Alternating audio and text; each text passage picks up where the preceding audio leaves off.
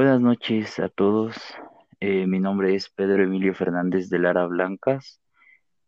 Eh, estudio economía en el CCH Sur, en el grupo 511, y el día de hoy voy a abrir un pequeño espacio para hablar acerca de lo que es la economía. Me acompaña el día de hoy es mi primo Said Jiménez Blancas. Eh, actualmente estudia en la Facultad de Economía. Eh, Said, ¿qué tal? Buenas noches, ¿cómo estás? Buenas noches, bien. Muchas gracias por la presentación. Como bien lo dices, me encuentro estudiando en la Facultad de Economía y pues voy empezando, voy en el primer año, pero pues lo que te pueda ayudar, eh, con gusto. Gracias. Eh, pues vamos a platicar un poco acerca de, eh, pues, pequeños momentos que han marcado ahorita la historia de la economía. Primero vamos a, definir, a pasar a definir qué es la economía. Pues la economía sabemos que deriva de, de loicos y nomos, que sería una, una palabra griega que oikos sería administración y nomos sería la casa. Entonces, oikonomos daría como definición administración de la casa. Eh, Said, ¿tú qué podrías eh, decirnos acerca de lo que sería la economía para ti? Pues mira, realmente, eh, ok, voy a dar mi punto de vista de, de cómo podría definir la economía, porque realmente pues no nos podemos basar en una sola definición a lo largo de pues, toda la historia. Eh, diferentes autores han tratado de definirla y pues cada uno tiene puntos de vista muy diferentes. Entonces yo no puedo definir de una sola manera eh, o con un solo punto de vista, pues que es la, la economía. Yo más que nada pues me iría por un lado más técnico, que es la manera de eh, enfocar la historia, el cómo se comporta los diferentes modos de producción a lo largo de la historia, de la historia y eh, su tratar de saber administrar de manera eh, específica los bienes o pues los recursos monetarios. Perfecto. Eh, pues como primer punto vamos a hablar acerca un poco de lo que es la la ciencia económica, esta ciencia económica que podemos definir como, como aquella ciencia social que nos va a ayudar a estudiar los procesos que va a abarcar la economía, como es la extracción, la producción, el intercambio, eh, pues la distribución, el consumo de los bienes y servicios.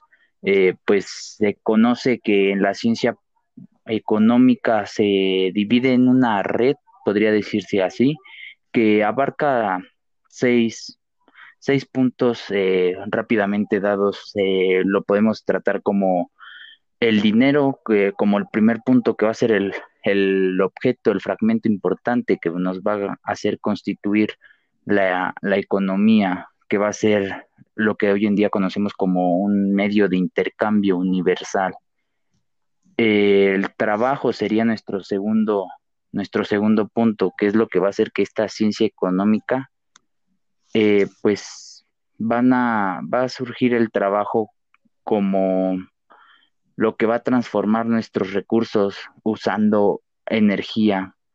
Eh, pensadores del inicio de la economía se preguntaban acerca de qué era el trabajo y cómo los trabajos cambiarían a la población y pues dichos trabajadores conforme fue avanzando el tiempo eh, se hicieron presentes dándole definición a, este a esta palabra este eh, bien seguiría el consumo como un tercer como un tercer término que sería un objeto de la ciencia económica sería lo más visible de toda esta red ya que los trabajadores no trabajan únicamente para transformar el recurso, sino también se necesita compradores, necesitan a alguien a quien le van a dar este recurso, es decir, a aquellos que van a, adquirir esto, como lo es ahora, puede ser la mercadotecnia, ocupan estrategias de económicas, estrategias de venta,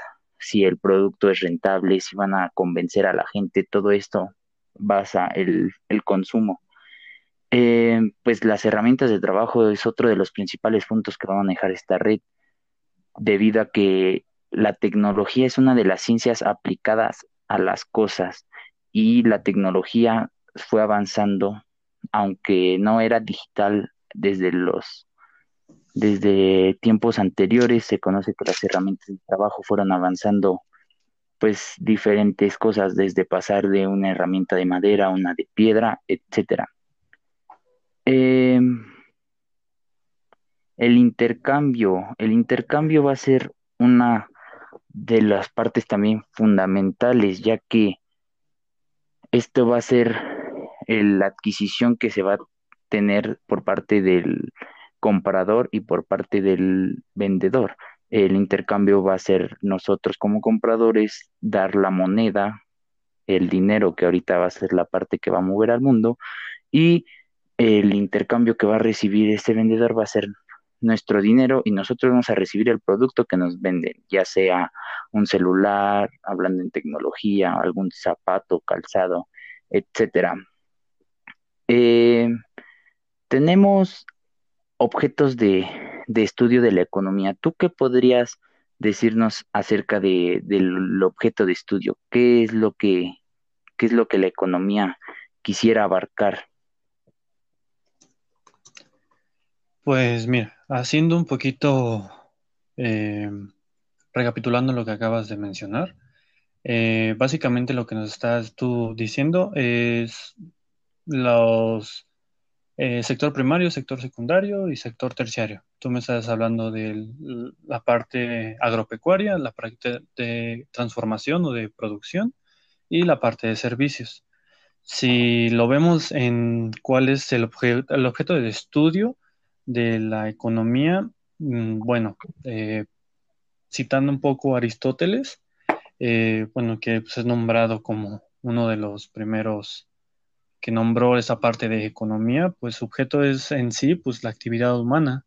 Entonces, por lo tanto, pues es una ciencia social. Su objetivo es ver eh, las actividades y el comportamiento del humano, del sujeto. Sí, en efecto. Y retomando esto que nos acabas de decir, sabemos que en la economía debe de haber un elemento, algo que, que se va a preguntar la economía. Sabemos que tres preguntas fundamentales van a basar esto, que va a ser el qué producir, el cómo producir y el para quién producir. El qué producir, pues nos va a hablar acerca de lo que los productores van a hacer para nosotros como consumidores, como sociedad el cómo producir va a ser la elección de los recursos que tienen en abundancia dichos, dichos productores y para quién va a ser y el para quién va a ser la producción que se va a determinar, es decir, hacia qué público va a ir dirigido dicha, dicha producción. Eh, pues también tenemos que la economía se basa como ciencia y como práctica. Eh, la economía se va, se, pues se podría decir que se divide en, en dos, en dos ramas, que sería la economía positiva y la economía normativa. Eh, pues para dar una definición concreta tendríamos que extendernos mucho, pero en sí la economía positiva se denomina en el cuestionamiento, en el cómo va a funcionar la economía, en qué fuerzas van a determinar la distribución de una renta. Y pues lo que va a tener la economía positiva como un pues como un objetivo va a ser como un fin va a ser que las preguntas respondan conocimiento por conocimiento y lleven a cabo una metodología. Y la economía normativa es la que se ocupa explícita, explícitamente en lo que debe decir. Es decir, no va a tener cuestionamientos, únicamente va a hacer lo que se tiene que hacer y sin tanto, sin darle tanta vuelta, vaya. Mira, si quieres te puedo ayudar en esas explicaciones y hacerlo muy sencillo. Eh, economía positiva es así tal cual como es y la, economía normativa es como debería de ser. Cuando yo tengo una noticia y me dice, dentro de 15 días el Producto Interno Bruto eh, disminuirá o debido al COVID la cantidad de eh, personas que lleguen a visitar playas este, o que vayan a lugares turísticos va a disminuir y eso va a provocar una baja en las ganancias. Esa va a ser nuestra economía normativa, porque es un suponer, es el cómo se debería de estar, cómo se va a estar presentando eh, esos niveles, esos ingresos. Y la positiva es cómo realmente es. O sea, nosotros podemos deducir, ok, va a haber una baja en los ingresos por, obviamente, la pandemia del COVID. Pero en 15 días vemos que realmente los turistas sí fueron a visitar, entonces ahí es normativa, digo, ya es positiva, porque es como realmente se comportó. Es como que más breve a la explicación que nos estabas, eh, eh, ¿cómo se llama? Eh, ofreciendo te digo, eh, economía positiva es cómo es y la economía normativa es el cómo debería de ser. Ok, sí, en, en, estos, en estas dos podemos ver principalmente que, que se aborda la filosofía y la ciencia, ¿no? En la economía positiva se, se denominaría como la filosófica. Conocemos que el término de filosofía es el conocimiento del todo y de la ciencia es lo explícito, es decir, como tú lo decías, lo que debería de ser, lo concreto, y lo filosófico iría más apegado hacia lo que podría ser, el cómo se podría plantear las cosas. Sí, sí, sí, en efecto. Eh, tiene un, una, lógica tu, argumento.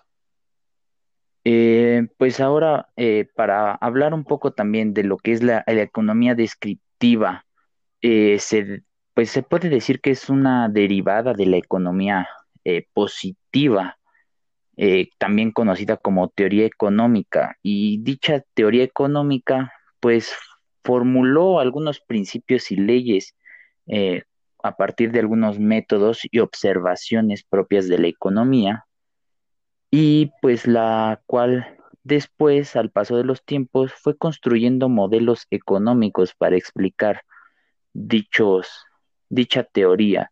Eh, se conoce que se agruparon en dos grandes ramas, como lo es la microeconomía y la macroeconomía, que serían esta división de la teoría. Eh, ¿Tú podrías ayudarnos con las definiciones acerca de lo que es la microeconomía y la macroeconomía? Mira, nos, nos basta con tener un pequeño conocimiento sobre etimología para decir que micro es se refiere a cosas pequeñas, a cosas a pequeña escala y macro a gran escala. Estamos hablando de que si yo quiero decirte una economía macroeconómica, nos vamos a referir a abarcar toda aquella empresa que se encargue de producir, un ejemplo, eh, la producción de lápices. Si yo nada más agarro el ejemplo de una sola productora de lápices, estoy hablando de microeconomía. Y cuando hablo de macroeconomía es abarcar todo el mercado de producción de lápices.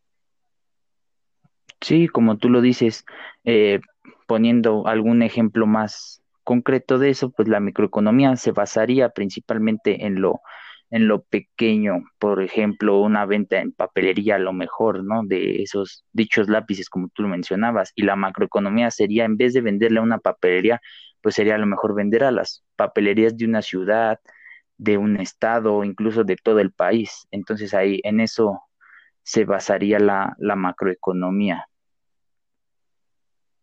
Sí, sí, sí. Eh, podemos decir que, por ejemplo, también va de lo particular a lo general, es la macroeconomía y viceversa es la microeconomía. Sí, exacto, en efecto. También conocemos que existen métodos de investigación en la ciencia económica. Eh, pues sabemos que en esto se tiene el conocimiento como punto medio y esto nos va a llevar hacia dos lados, hacia el sujeto y hacia el objeto. El sujeto puede ser considerado como un productor o como un comprador.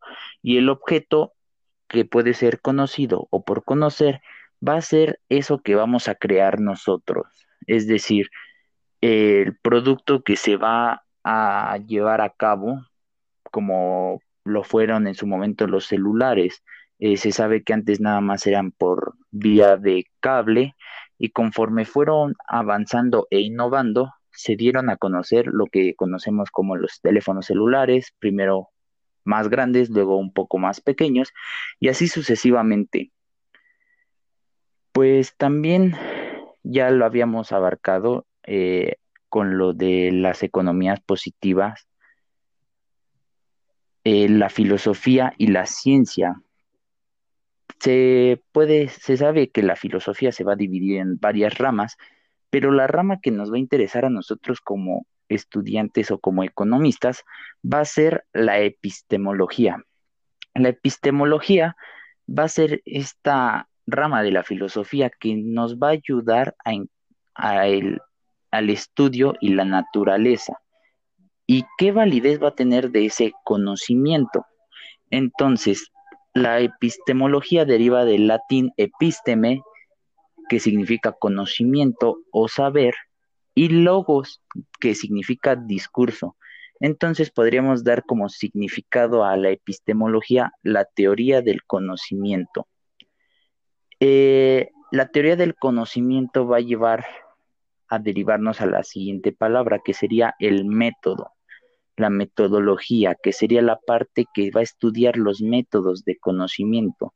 Sabemos que el método deriva del griego metaodos, que meta significa a través de y odos camino. Es decir, nuestro, nuestro eh, significado de método sería a través, camino a través del cual.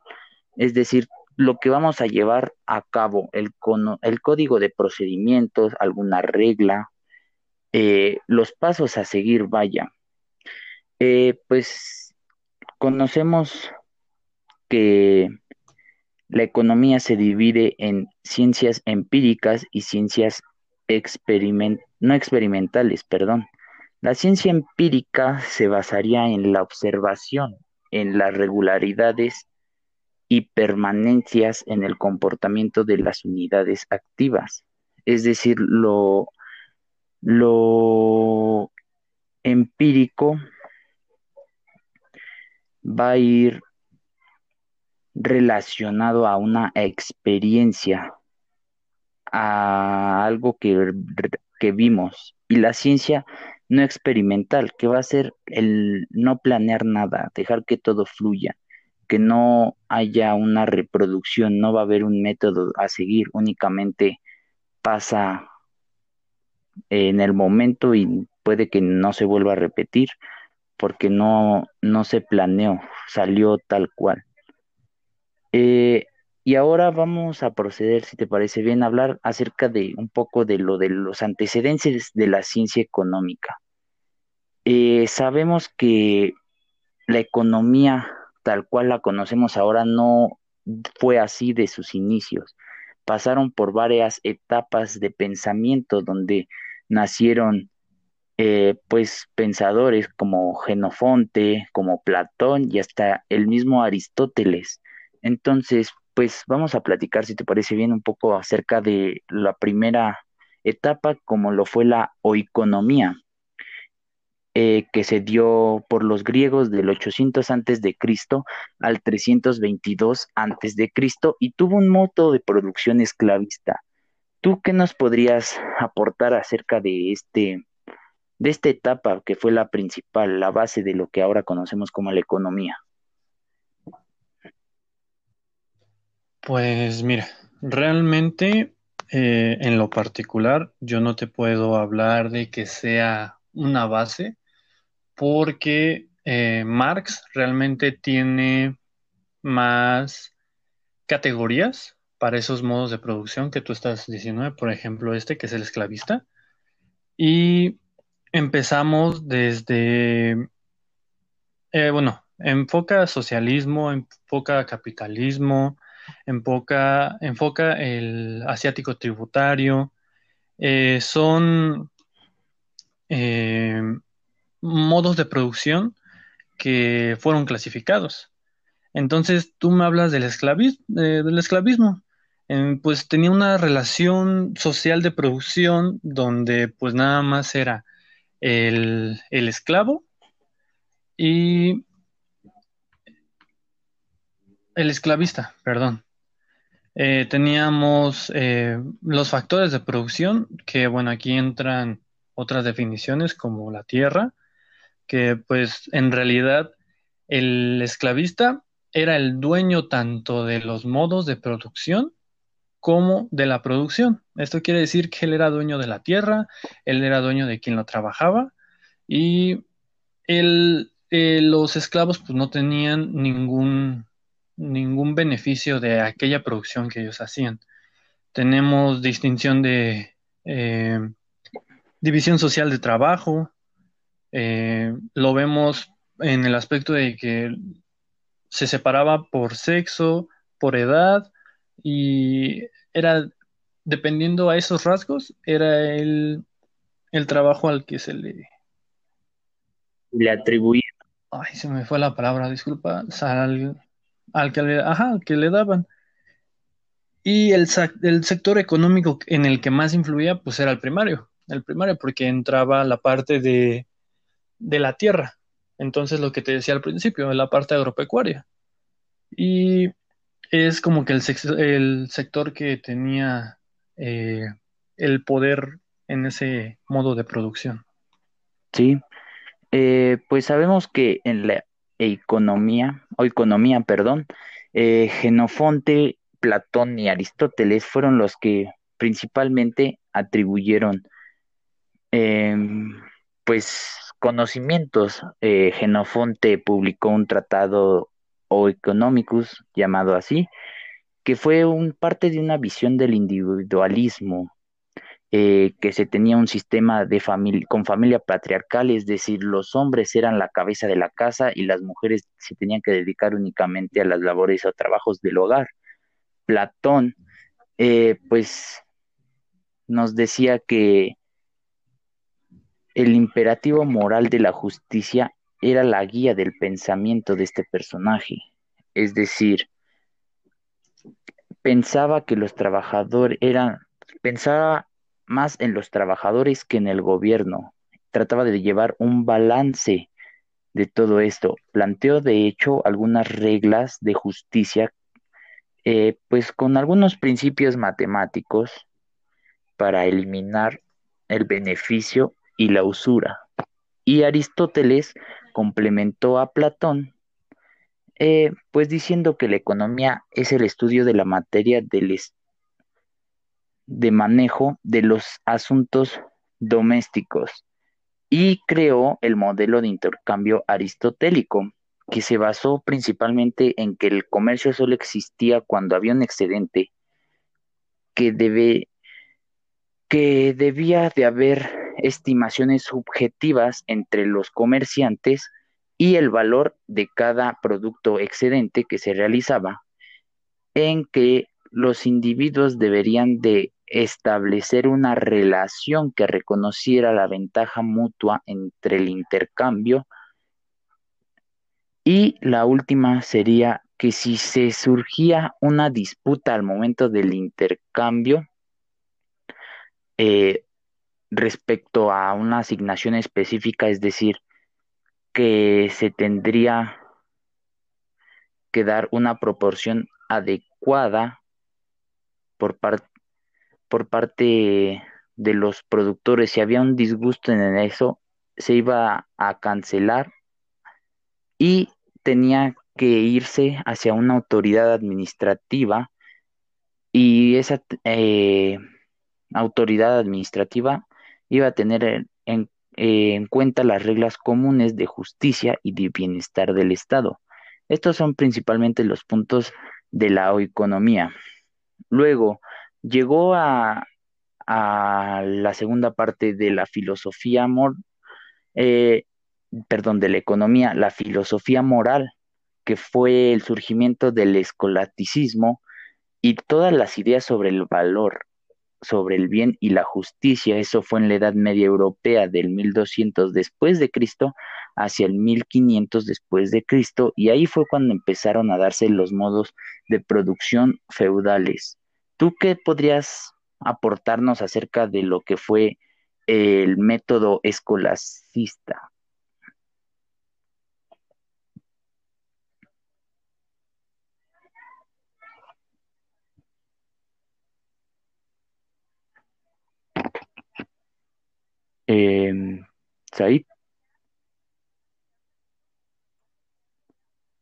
Said, ¿sigues ahí? ¿Me escuchas, eh, Said?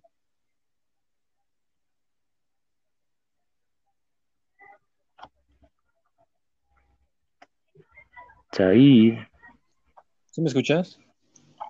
hola, Said. Bueno, Ah, ya, ya te escuchas, ya. perdón, es que Sí, no sé qué le pasó. no te preocupes. Eh, Eh, pues sí, ¿qué nos podrías aportar tú acerca del método escolacista? Mm, eh, bueno, antes de que tuviéramos este inconveniente, te mencionaba la parte del feudalismo, eh, que siento yo fue la parte donde ya existía lo que fue nombrado después por Marx como el plusvalor, y lo que tú me haces referencia a la- al excedente. Eh, fue un paso muy, eh, muy bueno porque al haber excedente empezaban eh, los principios de la parte capitalista, que el, el- la parte central, por así podríamos decirlo, era el, mercado, porque ya, eh, bueno, eh, para no ex- expandirnos tantos en la parte de historia, porque sí es llevar eh, pues un poco de historia para saber por qué se da este proceso, pero eh, siento yo que el mercado es la parte donde se vio ese cambio gracias al excedente, gracias a que ya no nada más las personas trabajaban por, por servir a una persona, sino realmente lo que hacían es producir un excedente que también era repartirlos para ellos o tener plusvalía, pero plusvalía llega más al- en la parte de, del capitalismo. Entonces, eh, siento que lo que podríamos rescatar de, de la parte del, de- del feudalismo, pues son sus modos de producción, eh, qué parte, qué sector ya se, se llevaba, tenía mayor peso, o, o la relación de, de trabajo. Ya realmente era el que tenía más peso era el señor feudal, más no aquella corona que ya estaba presente. Ya realmente a quien le hacían caso, quien tenía mayor poder, quien tenía mayor oportunidad, pues era el señor feudal. Sí, así es. Y bueno, ah, para pasar a, a lo siguiente, eh, pues la tercera etapa se dio como la aritmética política, que fue la introducción de métodos cuantitativos. Aquí se empieza a utilizar la estadística para llevar a cabo este proceso de la economía y la fisiocracia que se da, ambas se dan en, en Europa, en la expansión de, de Europa en los años 1600 a 1750. Esto, su modo de producción fue el mercantilismo, que fue lo que tú nos mencionabas, que la transición entre el, el feudalismo y el capitalismo, que vamos a abordar un poco más adelante. La quinta etapa fue la economía política, que se dio en el nacimiento de la ciencia económica en 1776 y la economía que conocemos actualmente a finales del siglo XIX se dio estas ambas dos con modo de producción capitalista. Eh, y hablando de los modos de producción, pues vamos a pasar a abordar eh, de manera concreta y, y rápida lo que eran los modos de producción. Pues miren, el modo de producción se podía decir que se daba en un régimen social. Era la sociedad misma, las ideas que dominaban las concepciones políticas y las instituciones. En el modo de producción se establecían relaciones entre el humano y la naturaleza, es decir, qué relación iba a tener el trabajador con sus, con sus recursos para trabajar y de ahí mismo derivaron las fuerzas productivas, quedando un tema en concreto era la relación que iba a ocupar el trabajador con eh, la producción que iba a realizar, es decir, su fuerza de trabajo, esas son las fuerzas productivas, lo que iba a ocupar, los medios de producción, eh, toda la transformación de los materiales, de la materia prima, esto con fin de satisfacer las necesidades del hombre. Y ya de ahí, después de las fuerzas productivas, de, derivaron las relaciones sociales en la producción. Eh, pues estas relaciones se dieron entre los hombres con producción, con el cambio, con la distribución y con el mismo consumo de bienes. Eh, pues fueron un el conjunto de las relaciones se dio entre el técnico y el económico. Estos son los dos conceptos que se tienen. Eh, pues se les conocía también como relaciones técnico-productivas o técnico-económicas. Y pues de ahí en adelante, eh, pues nació también el modo de producción esclavista, que pues lo conocemos como aquel que, que se fundó entre los esclavos y los esclavistas, como lo mencionaste, Said, eran los esclavos los que trabajaban para los esclavistas, los esclavistas eran los patronos, o sea, e, ellos eran los dueños del todo, hasta de los mismos esclavos, porque no se les consideraba eh, como personas, ni siquiera tenían derechos, únicamente se les consideraba como trabajadores y propiedades de los esclavistas. Todo esto surgió entre el siglo IV y III antes de Cristo en los países de Asia, de Europa y África, y duró hasta el siglo III y V después de Cristo donde alcanzó su máximo esplendor, se le conoce que fue en la antigua, Grecia y después en Roma. Eh, pues acerca de la base económica ya nos platicaste tú, Said, eh, donde los esclavos recibían lo mínimo por parte de los esclavistas, por parte de... Sí, es que lo, lo que te mencionaba, realmente ellos no eran dueños de la producción, realmente el esclavista era el que tenía las herramientas y, todo aquel recurso que se obtuviera, pues era, era el propietario, propietario iba a ser el esclavista.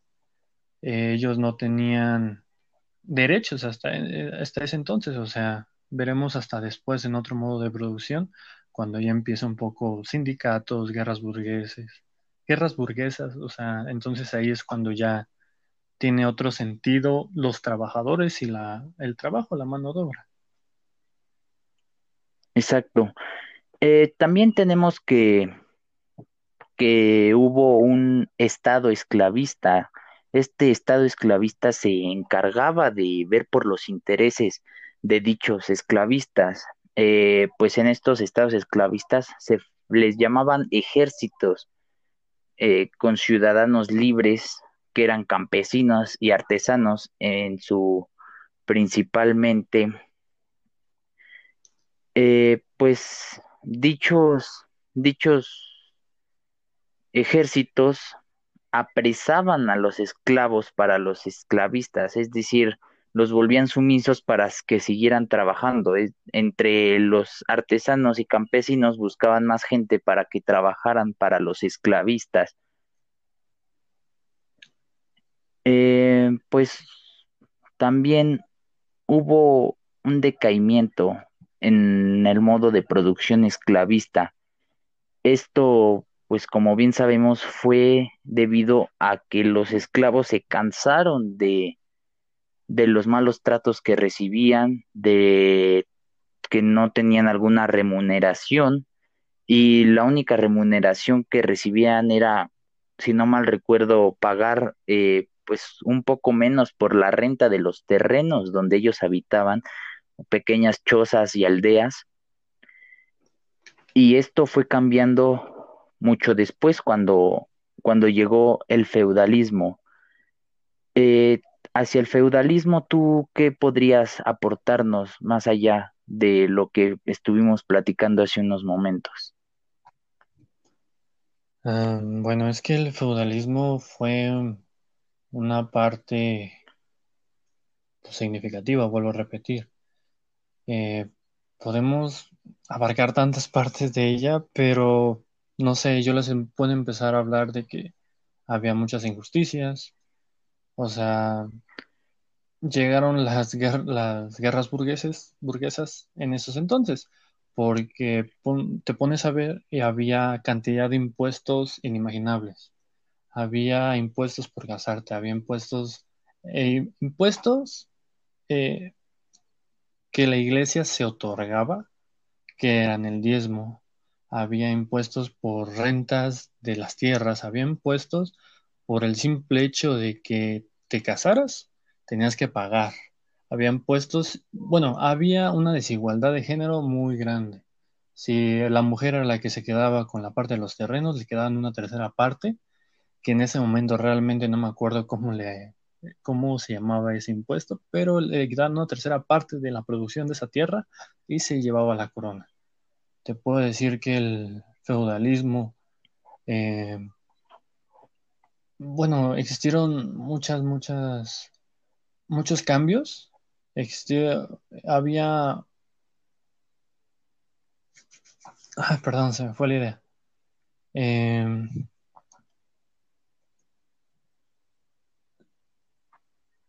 ya, ya había, eh, bueno, por ejemplo, a la tierra se le retribuye una renta. Entonces, esas rentas pues también eran muy grandes. Llegó el momento en el que la corona les otorgaba cierto lugar, que eran sus áreas libres, sus áreas comunes, en las que poco a poco se fueron haciendo como de sus cosas, de su excedente.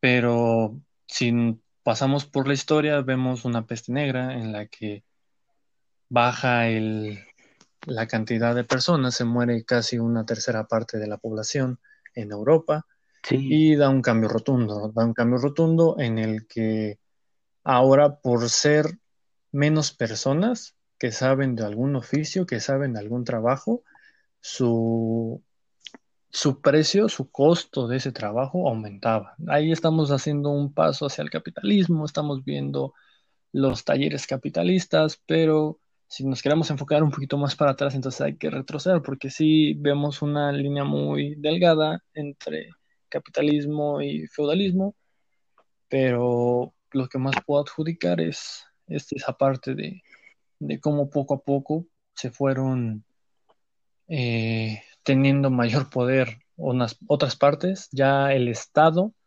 en este caso, bueno, sí, en el, Estado ya no era quien tenía el poder, ya no era quien tenía los modos de producción, ya realmente era el señor feudal.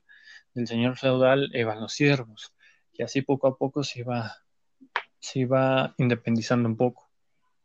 Sí, como bien lo mencionas, en el feudalismo yo creo la característica principal fue que la iglesia comenzó a, volverse una institución poderosa, como tú bien lo dices, había muchos intereses, tenía que pagarse el diezmo.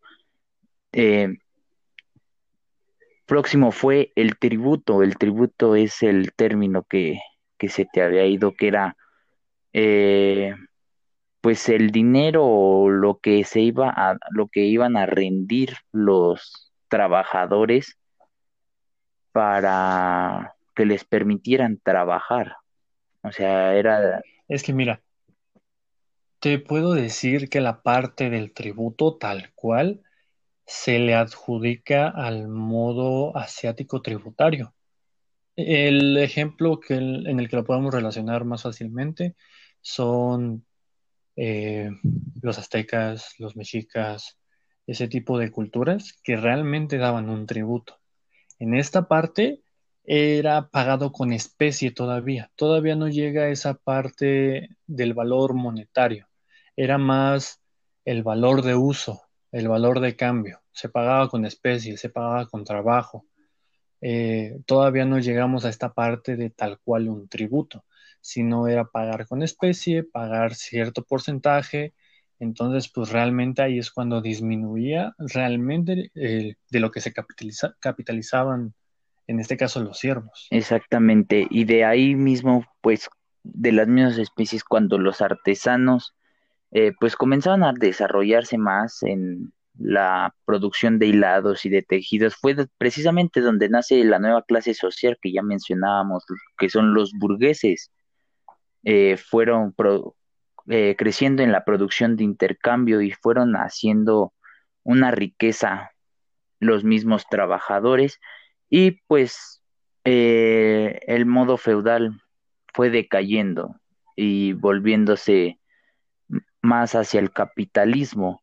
Eh, como tú lo bien lo mencionaste, hubo una peste negra eh, en Europa y pues se podría decir que crecieron, creció el valor de los de los trabajadores. Esto también se dio en el periodo de, de hambrunas que fue cuando el feudalismo empezó a caer, o sea, se le llama, se le decayó, pero no por las revueltas, simplemente porque empezaron a ver eh, cosas que no estaban en las manos, como problemas con las lluvias, que causaba que toda la siembra que tenían se echara a perder, ya que la, la tierra estaba completamente húmeda y eso no generaba ni para vender ni para los trabajadores.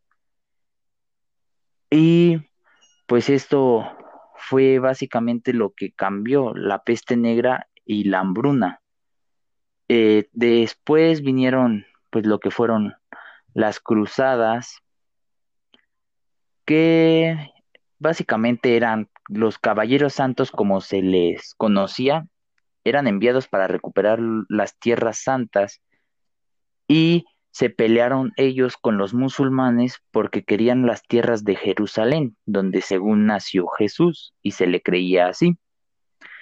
Y pues el resultado de las cruzadas, eh, pues fue la, el cambio en el desarrollo de las fuerzas productivas, donde se empezaron a ocupar los altos hornos para la fundición de hierros, para los martillos eh, se utilizaron martillos metálicos, la forja del metal, accionado por un volante hidráulico, y comenzaron a surgir algunos rasgos de un nuevo método de producción de la clase social revolucionaria en su momento, que fueron los burgueses. Y pues la, acumulación del capital que, que se perdió durante los siglos XVI y XVII que ocurrió en Inglaterra, pues como consecuencia llevó a la ruina a los campesinos. Y pues y los pobres ahora sí que se convirtieron en pues más pobres. Y pues eso sería básicamente lo que abarcó este, este periodo. No sé si quieras, si tengas algún complemento. Eh, no, nada más como refuerzo lo que decías, antes de la peste había una hambruna. Esto pues obviamente esta hambruna lo que fue lo que favoreció. No te puedo decir que fue el punto eh, indicador, ¿no? Pero sí lo que favoreció hacia la peste negra, pues personas que no estaban ni bien comidas, ni, ni saludables, no tenían higiene, o sea, esa parte pues sí. Eh, fue como un punto clave. Y lo que me decías de las revueltas eh, hacia la parte de la burguesía, bueno, o el capitalismo, o el capitalista, eh, ahí es donde yo te mencionaba las guerras burguesas, eh, la de Francia, la de las Trece Colonias, la mexicana, nos vamos hacia revolución industrial, esas revueltas sí favorecieron. Te puedo decir que hubo revueltas que realmente fueron muy extremistas de personas cuando había menor población. Eh, perdón, cuando estaba la parte de sobrepoblación, había, y regresamos a los impuestos, alguien que te determinaba si puedes tener hijos, si te puedes embarazar, si podías tener sexo, o diferentes ramas, ¿no? Después de la peste negra que pasó, quieren recolonizar esta parte después de tanta pérdida de seres humanos y empiezan a darle libertad a esa parte. Pero se dio tanta libertad que un movimiento, y esto está registrado, pero pues es un movimiento muy violento, fue la parte en que los hombres se juntaban para ir con personas. Ah, bueno, y déjame, déjame mencionar que esto era permitido si eran de clase baja. Entonces, cierto grupo de personas se reunía, eh, veían a una o dos mujeres en una casa de bajos recursos y pues hacían violaciones o hacían que se embarazaran. Entonces, aquí vienen sus revueltas, estas revueltas que me decías que pues, no eran muy, muy influyentes, pues realmente sí lo fueron. Porque gracias a esto dijeron, ok, entonces ahora vamos a normalizar la prostitución. Se abrieron burdeles, entonces ya de otros, de otros burgos venían a donde era, había estos, este, eh, donde era legal, por así decirlo. Entonces aquí empezó a, crecer un poco la, eh, el intercambio, porque ya había realmente como pagos. Entonces, esta parte sí, sí te la puedo, te la puedo mencionar, que pues sí, guerras burgueses, pues, burguesas, sí, este, sí fueron un, una parte mm, como importante. Ahora, por ejemplo, no sé si vayas a mencionar o quieres que mencione la parte de las divisiones de clases. Aquí ya vemos eh, divisiones de clases en la parte de, del capitalista, bueno, del capital, que pues está el proletariado, la parte del capital, la clase media, que pues realmente casi no se menciona, pero eh, bueno, y la clase obrera, claro. Entonces, eh, son como que puntos que podría también mencionar de la parte del capitalismo. Eh, tenemos un autor pues muy, muy reconocido que es parte, si no mal recuerdo, de los clásicos, junto a Adam Smith, Marx y Ay, perdón, David, Ricardo, David, no recuerdo bien sus nombres, que son parte de los clásicos. Eh, podemos hacer mucha influencia en Marx, que él es el, los primeros en que pone este, esta división de clases sociales. Y bueno, a futuro Marx nos llevará a otra parte que pues, es socialismo o eh, comunismo científico. Pero bueno, esto ya es un proceso siguiente. Pero pues sí quería hacer un poquito de, puntualización en la parte de que las, las revueltas sí fueron una parte importante dentro de este cambio de modo de producción. Pues, porque pues el modo de producción realmente es el cómo cierta sociedad se acomoda, cómo tiene sus actividades eh, ya especificadas, ya tienen como ya saben para qué van a fungir. Eso es como que una parte también pues importante. Sí, en efecto. Sí, sí, sí. Pues mira, eh, pues yo creo que sería muy, muy, muy bueno, eh, pues terminar aquí la emisión de hoy. Eh, te agradezco mucho tu tiempo, que te hayas sentado a platicar un, rato con nosotros acerca de estos temas en economía, algo pues aunque fuera básico, te agradezco mucho tu tiempo. No, muchas gracias por la invitación. Y bueno, eh, muchas gracias a, a, todos por escucharnos. Eh, nos va, nos veremos en la siguiente emisión. Esto fue todo por el día de hoy. Muchas gracias. Gracias, Said. Gracias por la invitación. Gracias a todos. Hasta luego. Hasta luego. Listo, ya quedó. Pues sí. gracias, brother. Pues sí, sí, sí, pues ya. Cuando quieras te digo, ya nada más me dices bien porque ya ves por qué te decía que me especificaras como como de qué querías hablar, porque así es muy extenso esto. Sí, sí, sí, sí, igual yo intenté grabarlo hace rato y sí es como que un tema extenso y si dice la maestra, no, pues de 10 minutos. Y yo sé que si no se puede hablar de 10 minutos.